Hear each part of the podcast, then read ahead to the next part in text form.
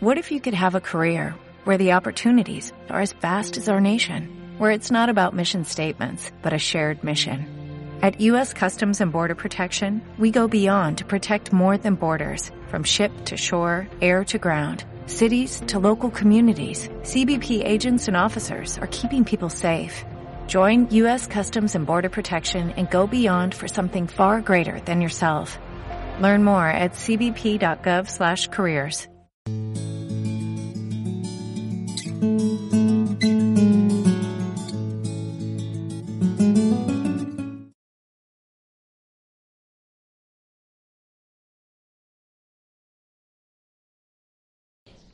Como os decía, hoy lo que vamos a hacer es retomar las prácticas. Venga, el caso 1. Cuando yo pregunto, razone todas las posibilidades o diga todas las posibilidades o lo que es lo mismo en derecho internacional privado, todas las reglas en virtud de la cual o de las cuales los tribunales españoles pueden declararse competentes, ¿sabéis qué instrumento legal tenéis que usar para responder eso? ¿Con qué norma se da respuesta a esa pregunta? ¿Con qué reglamento?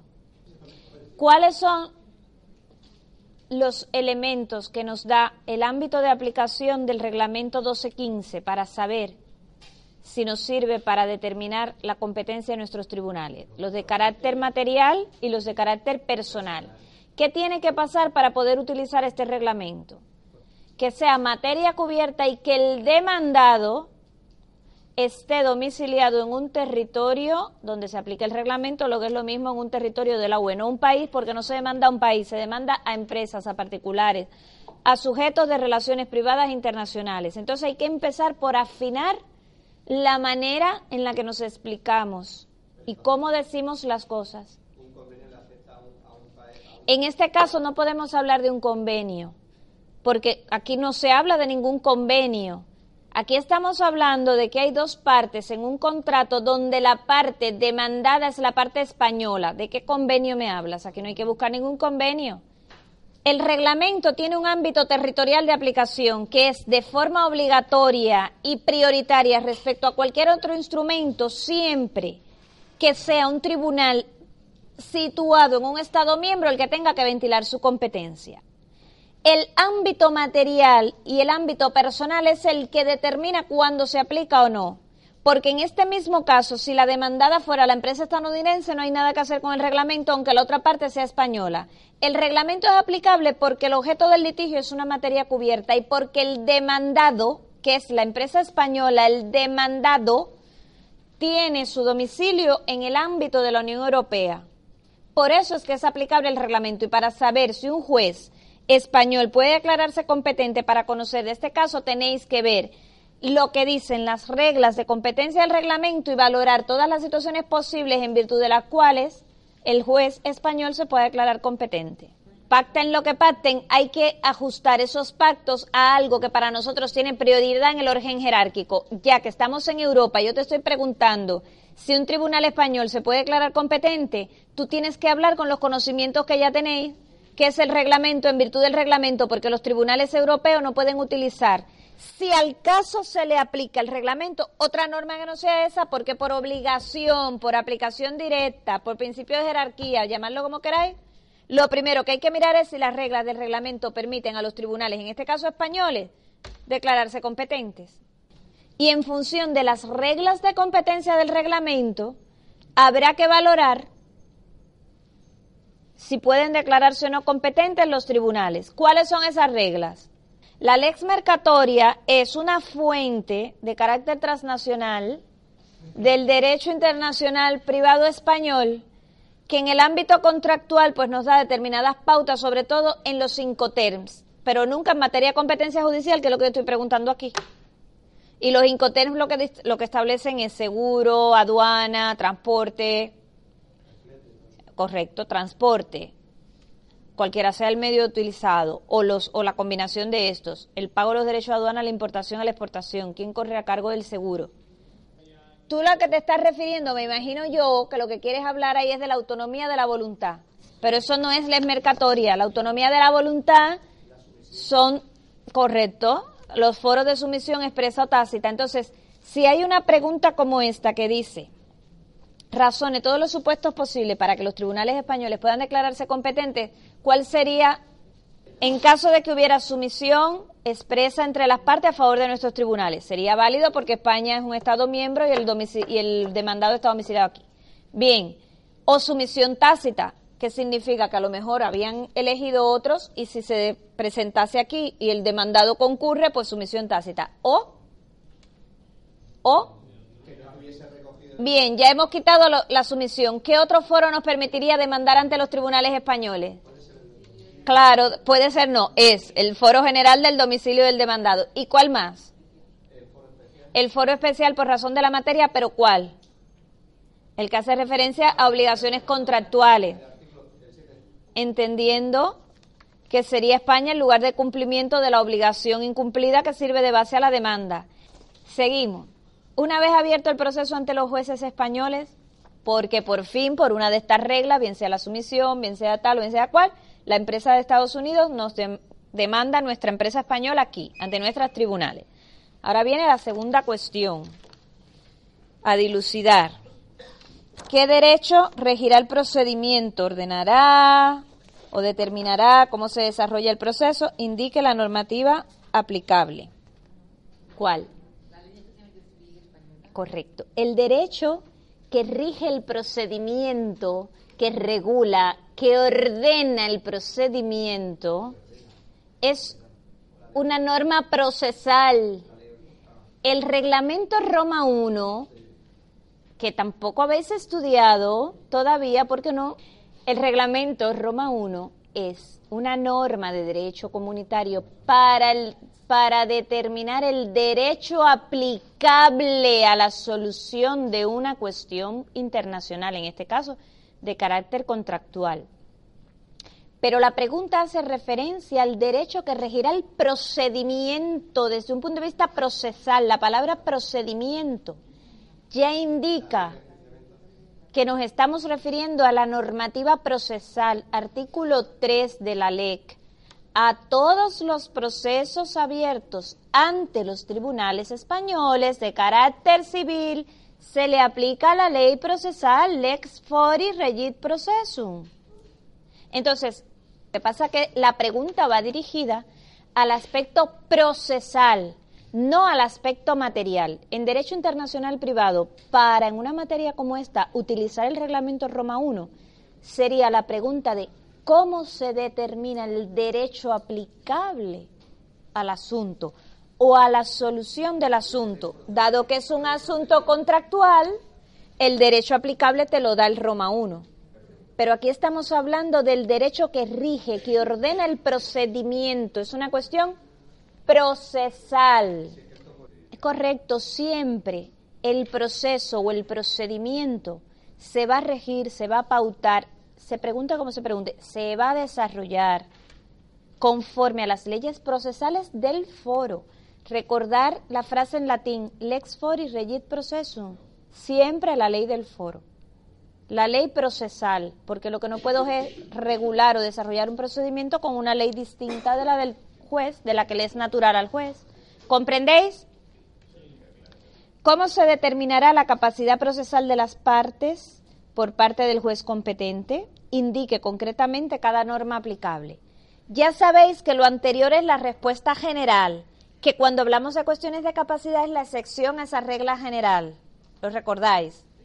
Bien, pero la capacidad procesal digamos que tiene dos vertientes. Una cosa es que estés tú capacitado jurídicamente para concurrir, para acudir. Otra, que no sé si es la siguiente pregunta, no.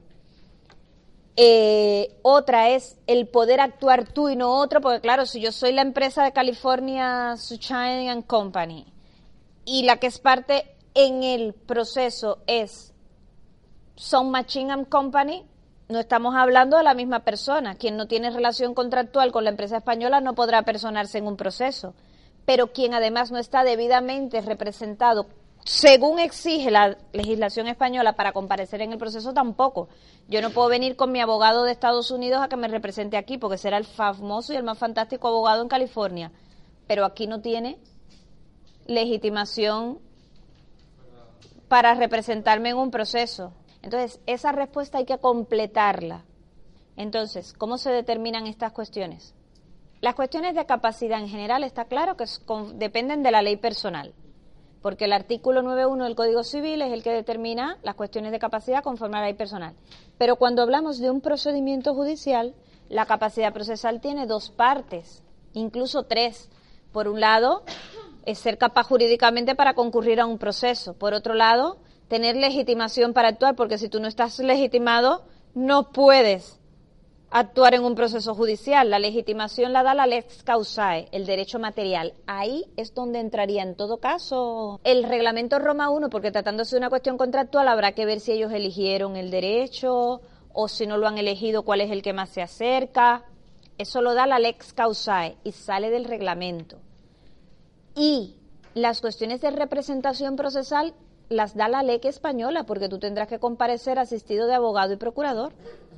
¿Comprendéis? Es decir, que aquí la respuesta no es una sola, son tres en una, porque las cuestiones procesales en cuanto a capacidad tienen tres vertientes, la capacidad jurídica por sí misma, la legitimación para comparecer, pues si yo no soy hija del fallecido, yo no puedo presentarme en ese procedimiento. Primeramente tendré que estar legitimada. Si no soy hija, pues solicitaré en, una demanda incidental que me reconozcan la afiliación. Bien, para tener legitimación y luego, por mucho que sea la hija, si no pago abogado o procurador o si no tengo medios, si no lo solicito en la asistencia jurídica gratuita, tampoco podré comparecer, porque no estaré, no estará completa mi capacidad procesal. ¿Comprendéis? Incluso recordemos que en el caso de menores, de discapacitados, cuando hay procedimientos de divorcio y pronunciamientos respecto a menores, alimento a favor de menores, declaraciones de incapacidad, son procedimientos donde hay participación obligatoria, porque el derecho procesal español así lo establece, del fiscal. Siempre en estos procedimientos hay participación de la fiscalía porque hay unos intereses superiores que tienen que ser velados. Entonces, todo esto a fin de cuentas es aplicación de derecho procesal español, porque es el derecho procesal del foro. Ah, ¿por qué es una excepción? Porque a cuestiones de capacidad jurídica se determinan por la ley personal, a cuestiones de legitimación por la ley aplicable al fondo del asunto, les causae. Pero a las cuestiones de representación procesal también es el derecho procesal español, porque si no vengo asistido por abogado y representado procesalmente por procurador tampoco. Pero si no está colegiado en un colegio de abogados español, tampoco puede ejercer la representación en juicio. ¿Comprendéis?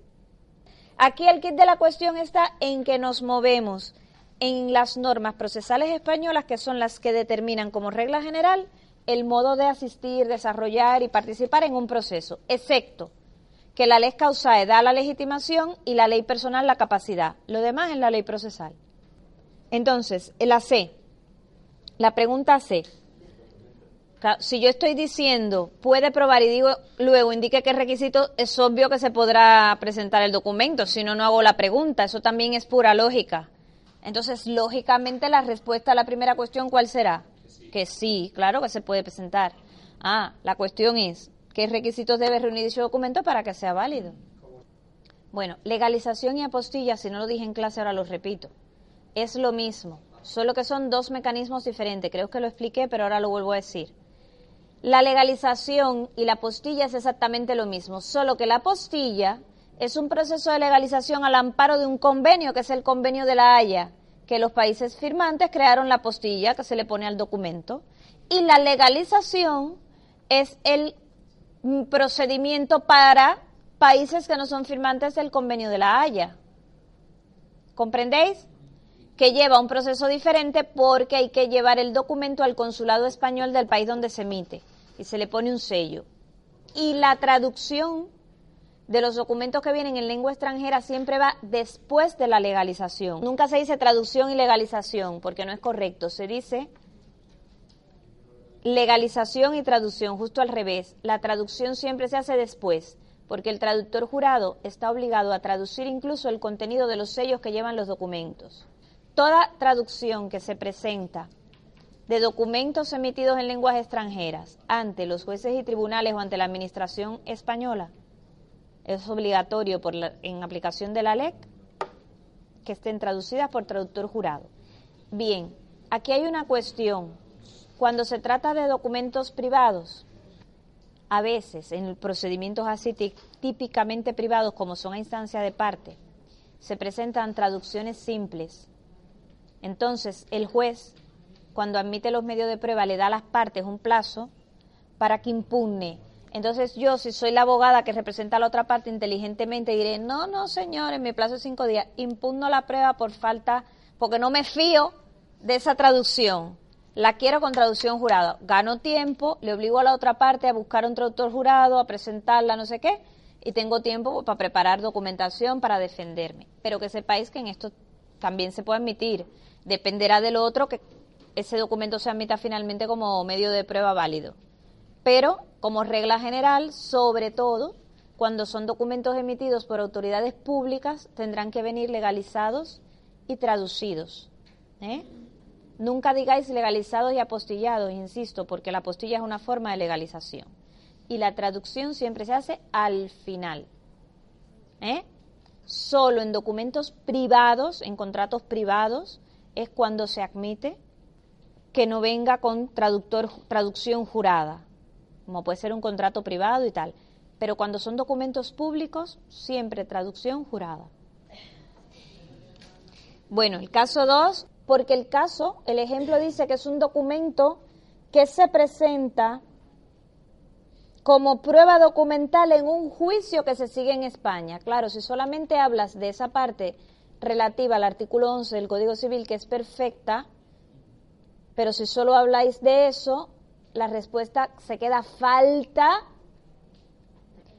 Correcto, ese es el artículo 323, que hay que enlazarlo con otro. Es un documento que viene del extranjero. Entonces, volvemos a lo mismo. Está el tema de la legalización, que en el caso de Argentina hay que ver si es un país miembro del convenio de la Haya, si toca legalización, vamos a decir, formal o tradicional vía consular, o si es un documento que viene apostillado. Es decir, tener en cuenta que toda documentación que se aporta a un procedimiento, además de eso que es perfecto, insisto, artículo 11 en relación con las normas procesales, incluso yo lo diría al revés.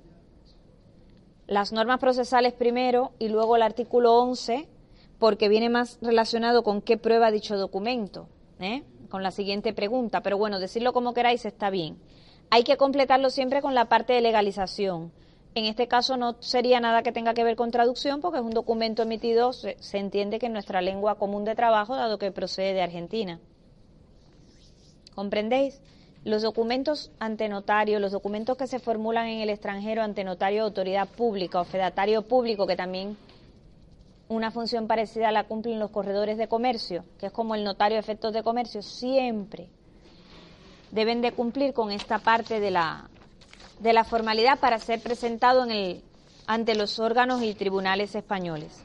Todos los documentos, claro, es que eso es un notario argentino, entonces es una autoridad pública argentina, es un fedatario público, vamos a llamarlo así, no vamos a decir autoridad pública como tal porque no es la administración. Es un documento emitido por una autoridad, un fedatario público. Claro, si no viene legalizado, como yo sé que efectivamente es un un documento hecho ante notario público. Eh, me lo puedo haber inventado, me lo puedo haber hecho en Internet. Me lo, me lo tendrán que presentar legalizado porque de ahí la pregunta siguiente, la legalización, ¿qué es lo que dice? ¿Qué es lo que representa? ¿Qué es lo que avala? Lo que quiero transmitir con esto es que cualquier documento que vayáis a presentar ante la Administración española en el ámbito de un proceso judicial o en un ámbito de un administrativo o como prueba en algún procedimiento, si es un documento que ha sido emitido en el extranjero, el documento debe estar legalizado.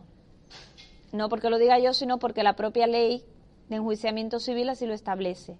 Un documento no se aterriza en un procedimiento sacado sabe Dios dónde. Para eso está la legalización, que cuando existen convenios o acuerdos, como puede ser la postilla de la Haya, contrastan la validez formal del documento, avalan que es un documento emitido conforme a las leyes del lugar de su otorgamiento, como es el caso, según el artículo 323. ¿Comprendéis? Por eso aquí las cosas no se pueden ver por separado, hay que verlo como un conjunto, como un conjunto, perdón, como un sistema. Nunca la, la administración en España te va a aceptar un documento emitido en el extranjero, porque, mira, esto es del registro civil de Santiago de Cuba.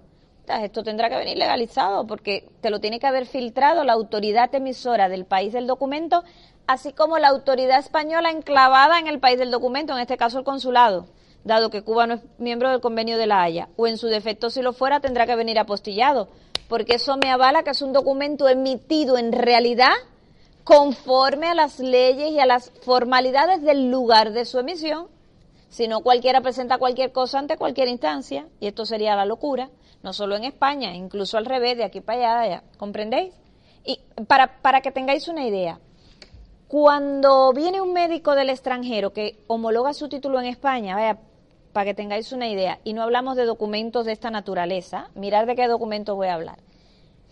Después que homologas el título y tienes homologado ese título extranjero al equivalente en España, que sería el de licenciado en medicina, para ejercer, como sabéis, es obligatoria la colegiación en un colegio médico del lugar donde tú vayas a ejercer o en el que tú elijas, pues te sale más barato, mejor o porque te parece oportuno.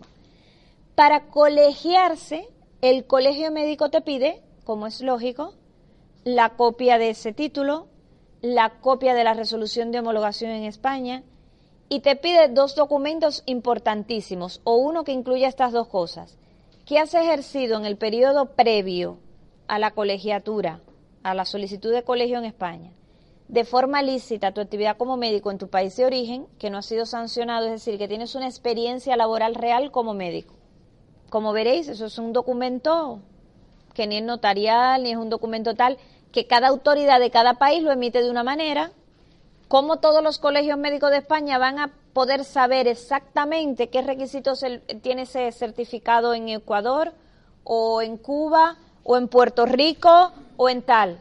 Bueno, pues para saberlo eso lo da el proceso de legalización. Cuando ese documento llega aquí, que lo presenta el interesado en el Colegio Médico de Alicante o en el Colegio Médico de Madrid, es un documento que ya ha sido emitido por la autoridad donde esa persona ha trabajado antes y que ha sido filtrado por las autoridades españolas en ese país, si ha sido legalizado o ha sido sellado con la postilla de la Haya, si es un país miembro de la postilla. ¿Entendéis la función de, esa, de ese paso en el proceso de aportación de documentos extranjeros? Lo mismo, cuando nosotros hacemos un poder ante notario autorizando, haga cualquier cosa en mi nombre, en el extranjero, por ejemplo, abrirme una empresa en Panamá, yo estoy dando poderes que van a ser utilizados fuera de España. Pues ese poder notarial se tiene que legalizar para que surta efectos en el extranjero. De hecho, desde que tú lo haces ante el notario español, ya le estás diciendo con qué finalidad es. Pues el notario te va a decir, vaya usted al colegio de notarios, mándelo, eso tiene que ir a Valencia, se le pone un sello, y luego, según el país de destino, si es miembro de la, de la postilla de la Haya, irá con la postilla y si no, con el sello del consulado del país en España. Es exactamente lo mismo porque son viajes de ida y vuelta de documentos que se emiten en un estado para que surtan efecto en otro. ¿Comprendéis? Y da igual el documento ni donde tú lo vayas a presentar, puede ser cualquier parte de la administración o un colegio profesional, como es el caso de los médicos. Yo no me puedo inventar un certificado diciendo que he ejercido la actividad de médico de cabecera del 2005 al 2010. Ala, toma, preséntalo en Alicante. No, porque no me lo van a admitir. Para que me lo admitan, aunque diga eso mismo, tendrá que venir legalizado. ¿Por quién? Por el Consulado Español en La Habana, que es la entidad española allí con la legitimación para filtrar ese papel, porque sabe el contenido que tiene ese documento según ese país y las formalidades que debe reunir a priori. ¿Y quién es la única persona allí habilitada para firmarla? De hecho, los consulados tienen una, una tablilla de reconocimiento de firmas, porque los ministerios que en cada país están involucrados en la legalización de documentos tienen a una persona que es la que firma y el consulado español allí tiene que tener un control de esas firmas. Cuando la persona cambia, se tiene que informar a los consulados extranjeros de la nueva firma. Es decir, entender que esto es todo un mecanismo que está pensado para avalar documentos que van a ser presentados en el extranjero. ¿Comprendéis? Bueno, la pregunta segunda, la respuesta a esa pregunta, ¿cuál sería?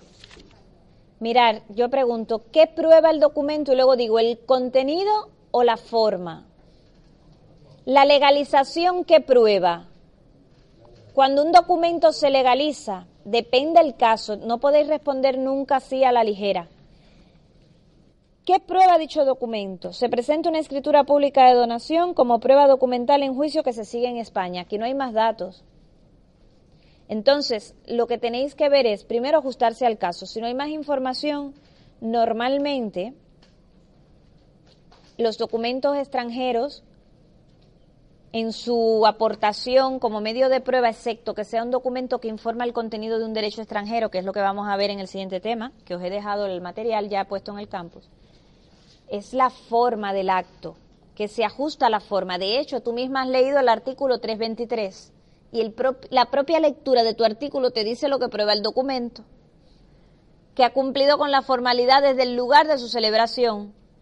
Las legalizaciones a lo que hacen referencia es a que el documento en cuanto a su forma cumple, como su nombre indica, los requisitos, las formalidades del lugar de su otorgamiento o de celebración. El contenido es algo que normalmente atañe al fondo del proceso. Entonces, aquí no sabemos de qué va este asunto, solamente sabemos que se ha presentado un documento extranjero en un proceso o en un juicio abierto en España, nada más. Lo que quiero es que entendáis que a falta de información nunca nos podemos someter a decir que un documento que, presentamos en un proceso, un documento extranjero, va al contenido o digamos que lo que prueba es su contenido. Los documentos normalmente extranjeros en el proceso de legalización y de aportación lo que validan es la forma. El contenido siempre será aquello que se litiga sobre lo que se ventila, lo que se alegue con otros medios de prueba. El caso 3, ¿cuál será el procedimiento a seguir? Tú coges eh, la demanda, te la metes aquí, sale con tu carpetita, ra, ra, ra, llega a la puerta del tipo y dice, toma, mira, esta demanda te la mandan de, de Murcia. Ala, firma ahí. Bien. Entonces, si se hace por la modalidad es con acuse internacional, acuse de recibo, que eso es un envío como si fuera de correo, pero especial, vamos a llamarlo así, o eso es explicar el procedimiento, o de autoridad a autoridad. ¿eh? Lo normal y lo habitual es que cuando el domicilio es conocido y las partes están perfectamente conectadas y el demandante, que en este caso, que es el que presenta la demanda y tal, tiene los datos y puede dar fe cierta de cómo localizar a la otra parte, pues que se haga de esta, de esta primera manera, que es más rápido, ¿vale? Y que además lo permite el reglamento siempre que hablemos de dentro del ámbito de la UE. Bueno, también sirve para afuera, no lo olvidemos. Lo que pasa es que se corren otros riesgos. Ya os comenté el caso del chico este de Houston, que fue, volvió, cogió la residencia, vino y cuando ya vino aquí, se arregló con ella, llegaron a un acuerdo y cuando llegó fue que le notificaron por correo la, la demanda por incumplimiento de medidas que le puso la exmujer. ¿Vale? ¿Sí? El caso 4, esto es el típico caso donde se está redefiniendo el objeto social de una, de una empresa. En este caso, sí que os valía mirar los foros especiales porque hay unos foros que permite demandar a las filiales y sucursales de empresas allí donde las tenga, pero claro, se refiere a empresas europeas, pero en realidad es una empresa constituida con arreglo al derecho de California. Bueno, en principio hay que ajustarse a la pregunta. La pregunta es, ¿podrá declararse competente un tribunal español para conocer de algún litigio relacionado con dicha sociedad?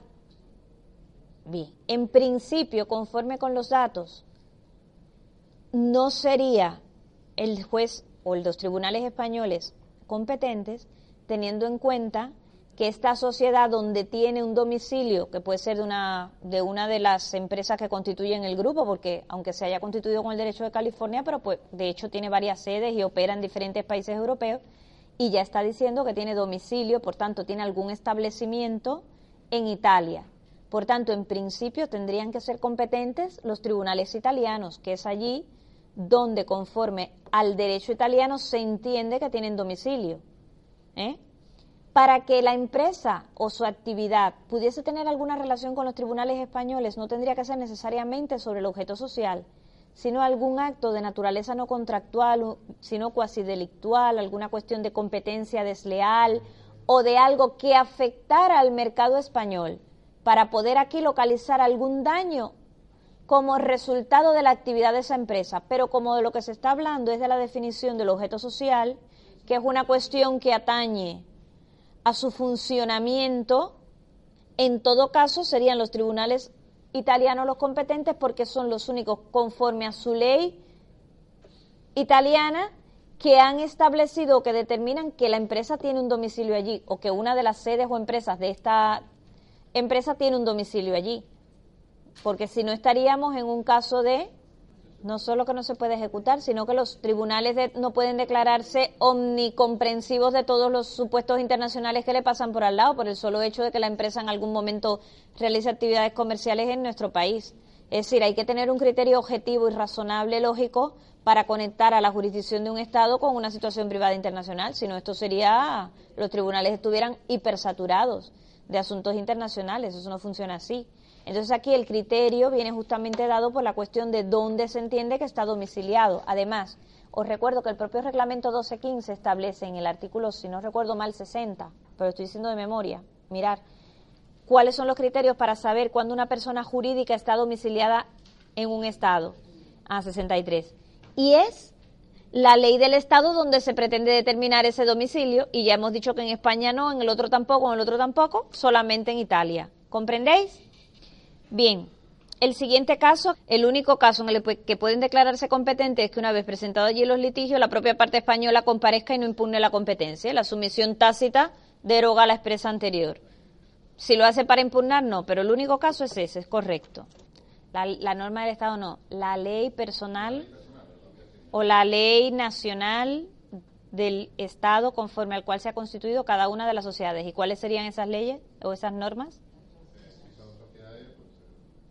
Bueno, pero ya el caso te está hablando de cuáles son. ¿Cuáles serían? Correcto, porque te está diciendo ya la nacionalidad de las, de las empresas. Si os, si os dais cuenta, la, la pregunta aquí es diferente. En la otra era específica y decía cómo se determina la capacidad procesal de las partes en tal proceso. Aquí está en general. La determinación de la capacidad de las partes en caso de litigio. Aquí está formulada en global. Y la capacidad siempre es conforme a la ley personal. En el caso de las personas jurídicas, la ley de su constitución. Sería la española y la francesa. Aquí es la pregunta en general. ¿Sí? El siguiente caso, el 6. A ojos del derecho español significa que si un juez español se declara competente para conocer de la situación del fallecido belga este, ¿qué problema tiene aquí? Si por un lado tiene una cosa y por otro tiene otra. Yo se lo he dicho a él, es una cuestión del derecho aplicable. ¿Cuál sería ahí? ¿Un reenvío? ¿En qué caso sería un reenvío? Pero ¿qué líos de aplicación de derecho internacional privado habría aquí y cómo se resolverían, que es lo más importante. Si tú fueras el juez y tienes delante tuyo para resolver la sucesión de un belga que se ha muerto aquí y era España su último lugar de residencia y resulta que cuando se abre la ley aplicable es la belga y te dice que es lo típico en los procesos sucesorios internacionales, ¿qué problema tienes delante? Un problemón, pero jurídicamente hablando, ¿qué denominación tiene ese problema? Conforme a lo que estuvimos comentando la semana pasada. La norma de conflicto puede generar varios problemas. De momento aquí hay un primero. ¿Cuál? Primero, efectivamente podría haber un reenvío porque si te dice que la sucesión se rige por la ley de la última residencia habitual y si hubiera sido España, ya te está devolviendo a España eh, la solución del asunto. Podríamos entender que hay un reenvío. El reenvío es un problema de qué parte de la norma de conflicto? La norma de conflicto tiene una estructura, tiene tres partes y cada problema se asocia a una parte. ¿El reenvío de qué es? De la consecuencia jurídica. Pero resulta que la propia norma más adelante desglosa o despieza la sucesión y dice que hay determinados aspectos de la sucesión que se rigen por otras cosas. ¿Eso qué problema sería? De calificación y por tanto, ¿de qué parte de la norma sería? Entonces, aquí esta sucesión daría lugar a varios problemas, porque por un lado, primeramente se lo reenvía al derecho español, pero luego resulta que la propia ley personal te está diciendo que parte de la sucesión se desgaja y se le aplican a cuestiones particulares X cosas. Bueno, hay que ver qué dice el derecho español, porque el derecho español, que ahora con la entrada en vigor del reglamento comunitario sobre sucesiones, que entró en vigor el año pasado, una de las cosas que predica es la ley de unidad aplicable a la sucesión que no puedes estarle aplicando a cada parte de la sucesión una norma diferente. Y conforme a este código podría pasar eso. ¿Comprendéis? Entonces, esto generaría un buen problema al juez que se declare competente, porque por un lado te lo manda el derecho español, por otro lado te dice que al resto de las cosas se le aplican otras normas. Pero de momento, con que sepáis identificar que tenemos problemas, por un lado de reenvío y por otro lado de calificación, es perfecto, porque al menos habéis, habéis identificado los dos tipos de problemas básicos que hay aquí. ¿Bien? Por cierto, el artículo del Código Civil que nos intenta resolver los problemas, recuerdo que es el 12. ¿eh? 12. El 12.2 al reenvío, el 12.5 a la remisión, el 12.6 habla de la imperatividad de la norma de conflicto, el 12.1 la calificación, ¿correcto? El caso 7, tengo que decir dos cosas. La primera, la, eh, la cafala no es una relación de filiación, porque aquí no hay una es un problema de calificación, pero no es una relación de filiación ni aquí ni en Marruecos, porque en Marruecos tampoco supone una nueva filiación entre el protegido y sus cafalis. No. Lo que pasa que allí se le llama adopción, dado que en el derecho marroquí la adopción como tal no existe. Y la adopción para nosotros es una forma de filiación que significa que se convierte en hijo del adoptante aquella persona que es adoptada por este. Entonces, ojo, por eso es un problema de calificación. Y lo que hace es, lo que se hace es por analogía, pues asimilarlo o encajarlo jurídicamente dentro de la figura análoga que tenemos, que es la acogida, ¿eh? la familia de acogida. También es importante que sepáis que desde el punto de vista del derecho de extranjería, con la CAFALA, cada oficina extranjera hace lo que quiere, la de Alicante no lo admite, por ejemplo. Porque como no hay una relación de filiación, entonces no te permiten tener a un joven en Cafala. Yo presenté un caso y me lo denegaron, lo recurrimos y me lo denegaron hasta la saciedad y no he vuelto a presentar ninguno más porque entienden que no hay. Sin embargo, en Cádiz sí que presentamos una figura de acogida, pero era en el régimen comunitario con la normativa nueva de octubre del año pasado. Una, una acogida de una niña cubana por su abuela en el régimen comunitario. Sin embargo, la cafala en régimen general de un chico de Argelia, aquí a mí me la denegaron dos veces. Si la cafala que yo presenté se la habían dado los padres al hermano mayor, que tiene nacionalidad española, y, me la denegaron. El hermano del chico al que yo se lo presenté tiene la nacionalidad española. Los padres en Argelia se la hicieron a favor del hermano mayor, nacionalidad española, con trabajo aquí, con todo. Dijeron, bueno, tú eres el hermano mayor, tú te haces cargo hasta que adquiera la mayoría de edad. Por dos veces lo negaron. Me dijeron que no. Y claro, no te vas a pasar dos años en la audiencia provincial en un proceso contencioso para luego, en definitiva, el chiquito se iba a ser mayor de edad. Al final, el chiquito adquirió la mayoría de edad. Ya llevaba tiempo, porque está aquí desde los ocho años, de novio de una chica española se casaron y ahora tiene la tarjeta de comunitario. O sea, una cosa y la otra, claro, le afectó a efectos docentes porque cuando adquirió la mayoría de edad ya no pudo continuar estudios, estaba irregular, mientras fue menor no hubo ningún problema. Y al final, ahora está terminando en la enseñanza para adultos por la noche el, instituto para ver si puede continuar estudios luego. Porque entienden que no hay ninguna relación más Además, en el régimen general, insisto, porque el régimen comunitario es nuevo, en el régimen comunitario esto se introdujo en octubre del 2015. Si lo hubiésemos presentado entre el hermano español y el hermano argelino, en esta fecha, es decir, de octubre del año pasado acá, se lo hubieran dado. Pero esto fue hace tres años, él era menor y fue al amparo del régimen general. Porque un hermano español no le podía aplicar el régimen comunitario a un familiar. Ahora sí se incluye, antes no. Pero bueno, esto es otra, asignatura, derecho de extranjería, pero es bueno que lo sepáis.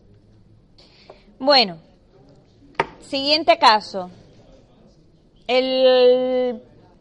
Ah, el 8. Entendido que acá hay un problema de calificación, es decir, cómo encajamos una cosa que no nos es a nosotros familiar en lo que tenemos en España. ¿Cómo sería? Claro, ahí sería exactamente una cuestión previa, un incidental, también podría tener relación, pero ya que hemos aclarado que era una cuestión de calificación respecto a los prenups, ¿qué sería? ¿Cuál sería la institución a la que se asimila en derecho español? Claro, esto es bastante común en el derecho anglosajón. Son acuerdos que se hacen antes de contraer matrimonio, típico en las, con las celebrities y la gente que quiere pues, preservar y prever, bueno, si nos fuéramos a divorciar o a, separar algún día, vamos a hacer tal, tal y tal. Claro, aquí no es normal, aquí tú los haces después de. No son prenupciales, son capitulaciones matrimoniales después que se ha celebrado el matrimonio. Que, por cierto, sabéis que se declaró inconstitucional la ley el, del régimen económico de la vecindad valenciana porque imponía de antemano una fórmula específica de régimen económico, cuando en realidad el Código Civil establece libertad de elección o régimen de gananciales o de separación de bienes y ellos la imponían directamente, entonces eso ha sido anulado. Eso viene detrás, eso va a venir detrás, seguro. Y lo de la pareja, de hecho, otro tanto. Cuando en realidad en la normativa superior establece que se acordará por el juez. Claro, porque han invadido competencias que corresponden al Estado central. Bueno, ¿se ha entendido el caso que tenían ellos dos? Es un problema de calificación. Bien, el 9, ¿el problema cuál es? ¿De qué problemas hablamos aquí? No, desde el punto de vista del derecho internacional privado, ¿qué problema tenemos aquí? Un problema de lo mismo, siempre antes de dar la respuesta tenéis que identificar el problema y el problema sale de alguna parte o de alguna de las partes de la estructura de la norma de conflicto. Esto es un problema de calificación que sale del supuesto de hecho o, atribuible al supuesto de hecho, porque es una situación privada internacional que al derecho español le es desconocida. ¿eh? Entonces es una cuestión de calificación por analogía que tenemos el acogimiento temporal. Y el último, y ya con este terminamos, dentro del artículo 9 hay un apartado que resuelve ese asunto. ¿Cuál será la ley del sujeto y por qué? ¿Y qué problema hay aquí? Conflicto móvil, que es un problema derivado del punto de conexión. El punto de conexión no es ningún conflicto. El punto de conexión es una parte de la estructura. Bien, entonces el problema es conflicto móvil. ¿Y qué ley se aplica? ¿Cuál es la ley aplicable a la capacidad del hombre. La mexicana, la española, ambas. Pensar que mañana estaréis trabajando y estaréis atendiendo gente en una asesoría, en un despacho, no sé qué, en el registro civil, y llega una persona con dos pasaportes como o con tres, como es tan común a día de hoy en nuestras sedes de trabajo, y llega un señor que tiene el pasaporte cubano en vigor, hace poco fue a ver a su familia, tiene el pasaporte estadounidense porque se acogió la ley de ajuste cubano y tiene el pasaporte español. Porque es nieto español de origen y vivió un año aquí residiendo legalmente y la solicitó. ¿Qué le decís a esa persona? ¿Cómo se relaciona con, la administración? ¿Cómo entendéis su relación con la administración? Siempre que una de ellas sea la española, prevalecerá la española siempre y cuando no contravenga un tratado convenio aplicable con el estado de origen, porque ya sabéis, por ejemplo, que en algunos países como Ecuador, Colombia y demás, que tenemos convenio de doble nacionalidad, pues te puedes comportar indistintamente como español y colombiano en uno y en otro estado, o como español y ecuatoriano. Pero bueno, entender que las respuestas a estas cosas están en la propia normativa y tenéis delante el artículo 99 si la persona tiene varias nacionalidades y al menos una de ellas es la española, prevalecerá la española. Si ninguna es la española, la última adquirida. Y si no tiene nacionalidad, la que coincida con su residencia habitual. Dime. ¿Comprendéis?